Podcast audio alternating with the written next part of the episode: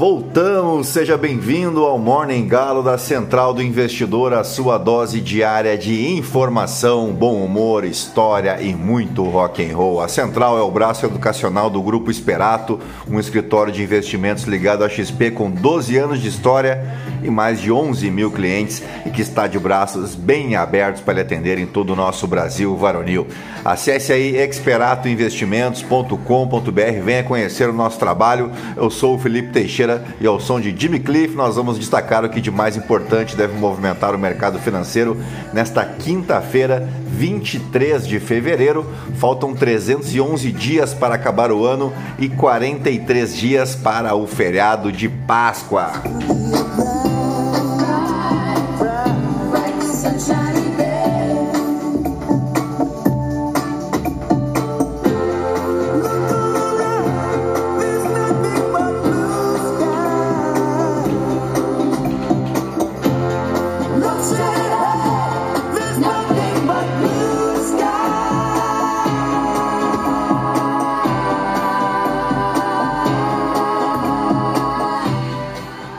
Muito bem, são 4 horas e 46 minutos, 22 graus aqui em Itapema. Hoje é Dia Mundial do Rotariano, o Rotary Club que começou com a visão de um homem chamado Paul Harris, advogado que formou o Rotary Club de Chicago no dia 23 de fevereiro de 1905, para que profissionais de diferentes setores pudessem trocar ideias e fazer amizades duradouras.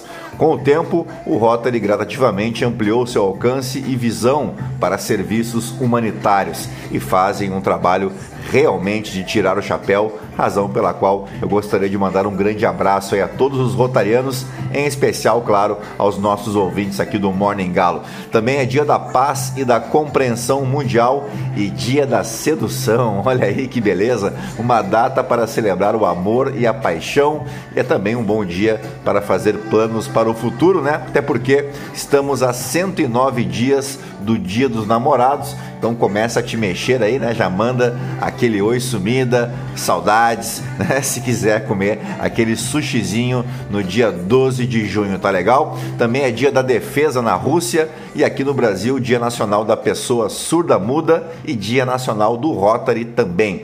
E agora sim, depois de embevecer vocês com tanto conhecimento, vamos direto ao que interessa, mas antes, se você gosta do conteúdo aqui da Central do Investidor, nos ajude indicando, compartilhando esse esse podcast com um amigo ou uma amiga para somar aí as outras 12.743 pessoinhas que não se misturam com a gentalha. Você pode me seguir também no Instagram, no Felipe ST.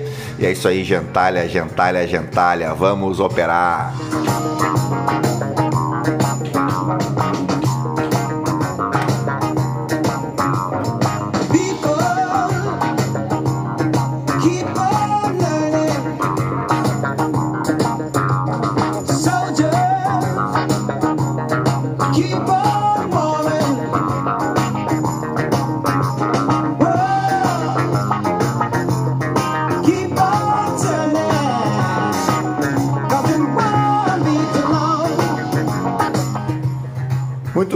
Ações asiáticas encerraram esta quinta-feira em baixa, com exceção ao índice Kospi na Coreia do Sul, enquanto os futuros em Wall Street operam com ganhos depois de uma série de quedas de quatro dias para o S&P 500. O dólar vai perdendo força contra todas as moedas do G10 e o índice de referência da dívida americana de 10 anos caiu 4 pontos base nesta quinta-feira, ainda que a queda tenha sido amenizada após a divulgação da ata do Federal Reserve, que mostrou que as autoridades esperam por novos aumentos nas taxas de juros para controlar a inflação.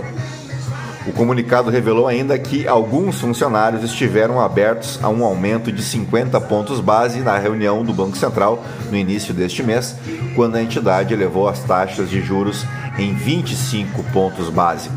Os investidores aumentaram as expectativas para o pico do ciclo de juros do Federal Reserve.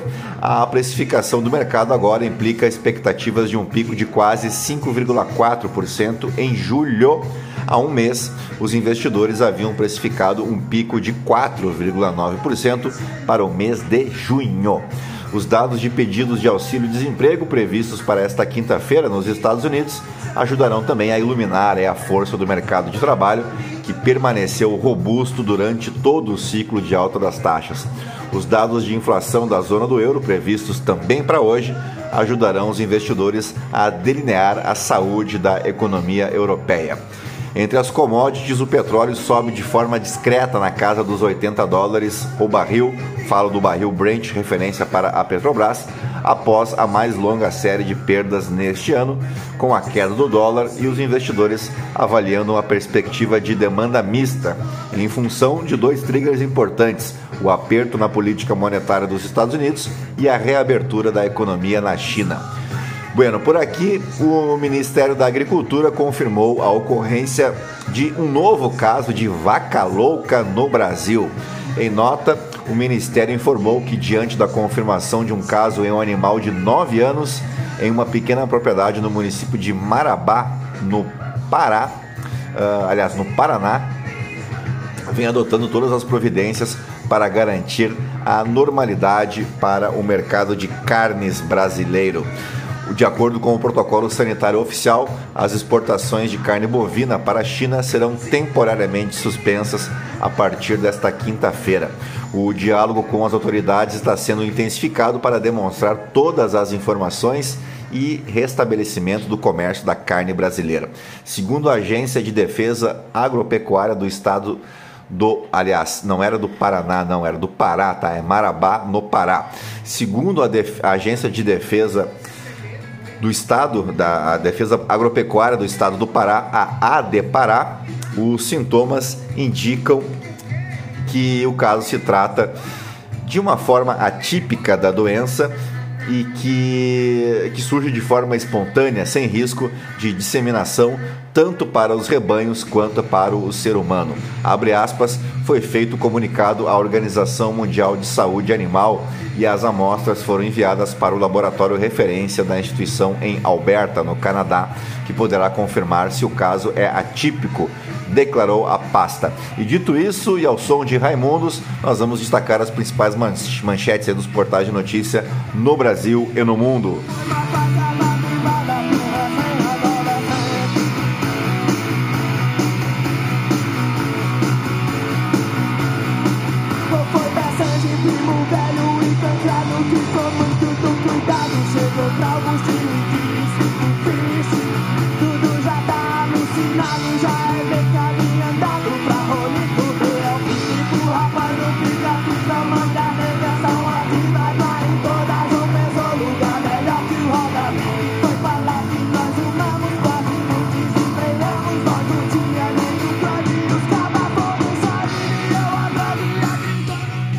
Muito bem, começamos pelo Estadão. O governo confirma casos da vaca louca no Pará e suspende exportação para a China. A doença foi registrada em propriedade com 160 cabeças de gado que já está isolada. Medida é temporária e atende a protocolo sanitário chinês. Turistas e moradores recorrem a barcos para sair de São Sebastião. Todo mundo perdeu alguma coisa. Trajeto rodoviário da Barra do Sarri local mais afetado pelas enchentes, até a capital paulista tem interdições. Barqueiros fazem mutirão e não cobram por viagem. Crise política, voto impresso, fora Lula e até depressão levam prefeitos à renúncia. Políticos deixam o cargo alegando descontentamento com o poder judiciário e a derrota de Jair Bolsonaro. Ainda estão chorando? Que loucura! Governo Lula não entendeu a natureza do conflito na Ucrânia ou não quer entender, é a coluna do William Vac. Marinha prepara hospital de campanha em navio para atender vítimas da chuva. Suspeito de praticar chacina por resultado de sinuca é morto em confronto com a polícia. Dupla mata sete pessoas, incluindo uma criança de 12 anos, após perder partida em bar de, de Sinop, no Mato Grosso.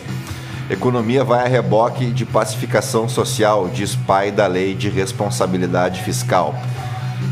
Bill Gates desembolsa 4,6 bilhões de reais e compra participação na Heineken. Meteorito de quase meia tonelada cai no sul do Texas. Veja vídeos. Polícia Federal abre inquérito. O que se sabe sobre o assassinato de Marielle Franco e Anderson Gomes? governo antecipa pagamento do Bolsa Família no Rio Grande do Sul e cria repasse extra de 2,4 mil reais. As menores ações que pagam dividendos para ter na carteira em 2023 ao destaque do E-Investidor. Imperatriz Leopoldinense é campeã do Carnaval no Rio. Vamos para a Folha de São Paulo, que destaca também o título da Imperatriz Leopoldinense. Caso, com caso de vaca louca confirmado, o Brasil suspende exportações de carne bovina à China. Senado ainda mantém verba para envio de telegramas a eleitores. Quase metade das legendas fica fora da distribuição do fundo partidário. Tamoios faz operação subida para a saída de turistas do litoral. Carla Zambelli critica Bolsonaro, diz que pode ser presa e pede trégua ao STF e foco em Lula. Deputado diz que ex-presidente deveria estar no Brasil, mas que direita tem que ter opções.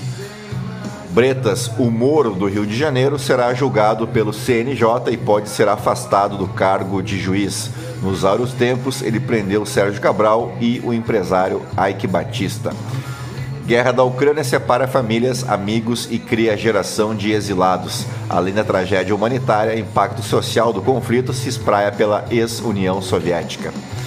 Inscrições para o concurso do Banco do Brasil se encerram nesta sexta-feira.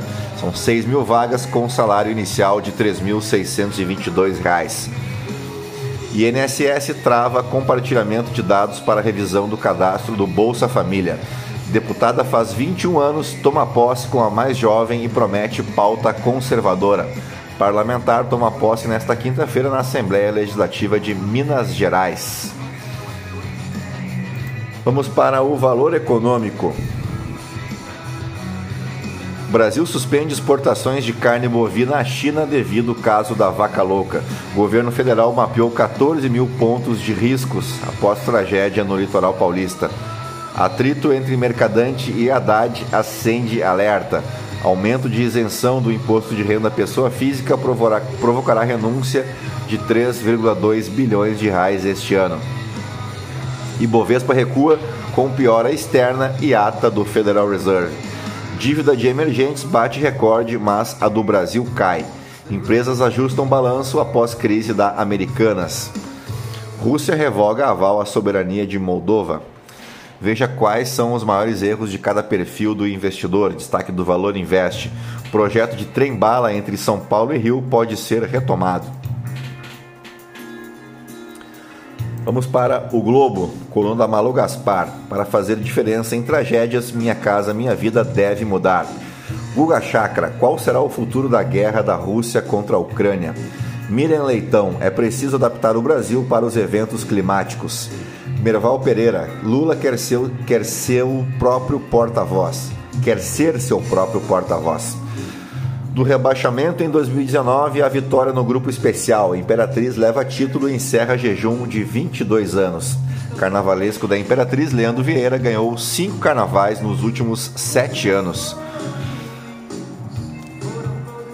Confira no ambiente digital do Globo as notas das escolas quesito a quesito. Uh Pais de jovem que alega ser britânica desaparecida não querem fazer DNA. Principal suspeito já está preso e polícia acredita que garota foi morta. Imigração de Portugal recebe 450 pedidos por dia de brasileiros. Escola de samba nunca mais, não acredito nesse troço, é a coluna do Carlos Andreasa. Vamos para o Poder 360. Exame dirá se caso de vaca louca é atípica, afirma Carlos Fávaro. O governo anuncia até 430 milhões para atingidos por seca no Rio Grande do Sul. Não faltará dinheiro para socorrer o litoral de São Paulo, diz ministro.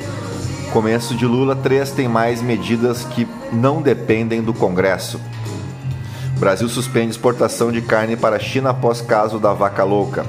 São Sebastião, há quatro anos, relatório apontou risco de desabamento.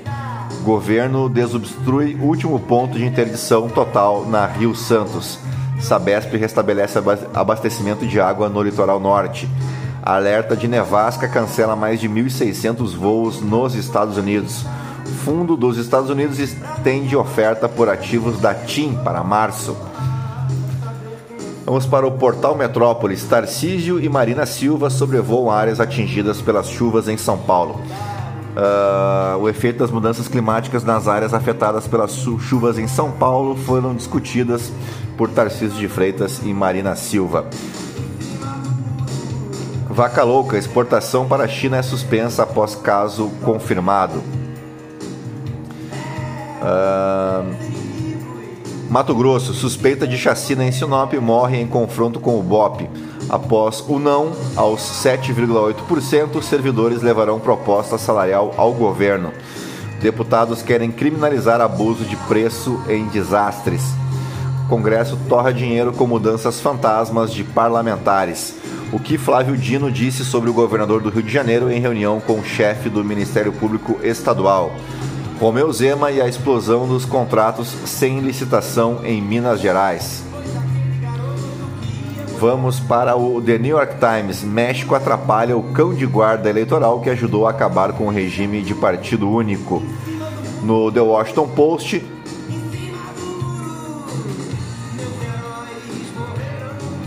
Vamos ver se carrega a manchete aqui. Uma divisão global na guerra da Ucrânia está se aprofundando. Além do Ocidente, o mundo está longe de estar unido nas questões levantadas pela guerra na Ucrânia.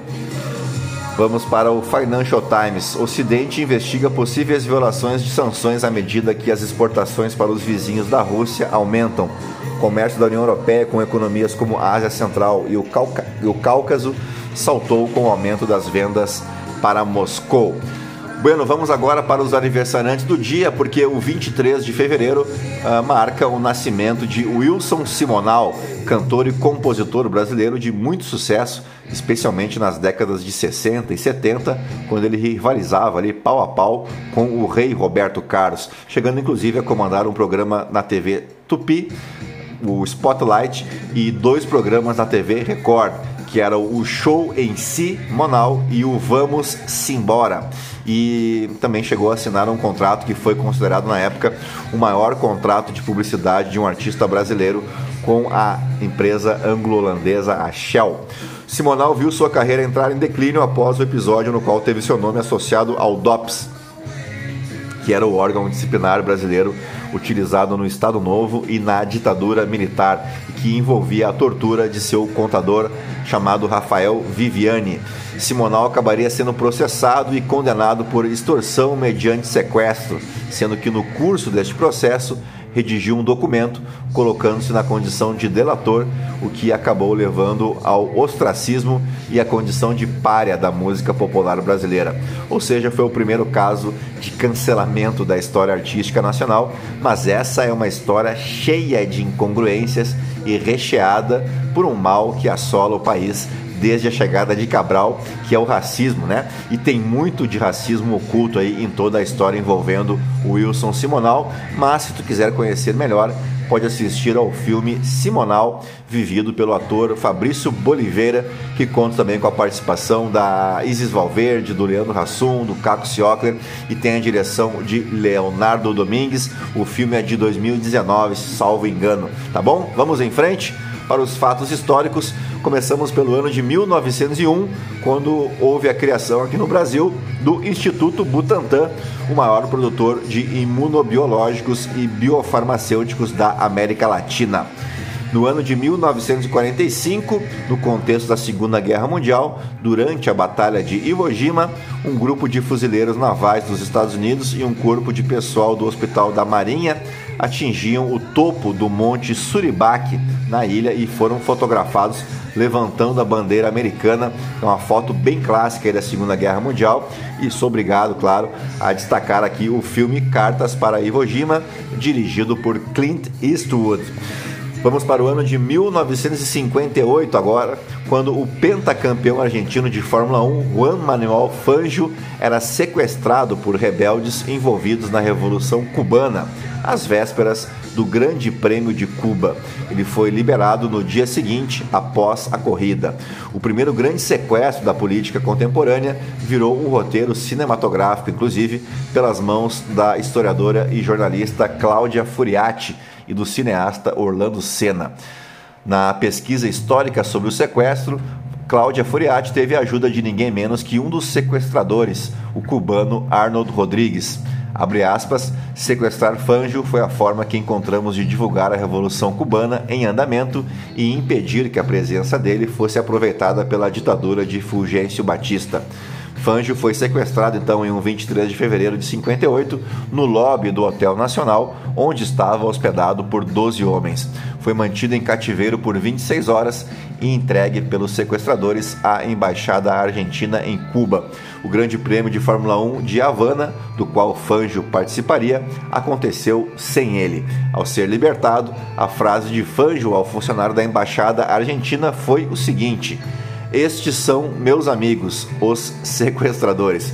Uma história muito louca uh, que marcou história, né, especialmente no século passado. Dito isso, fechamos o nosso Morning Galo uh, desta quinta-feira, 23 de fevereiro, agradecendo a tua audiência, a tua paciência e te convidando para o nosso call de fechamento logo mais à noitinha, tá bom? Era isso, fiquem na companhia aí de O Rapa e eu volto mais tarde. Tchau, fui! Senhoras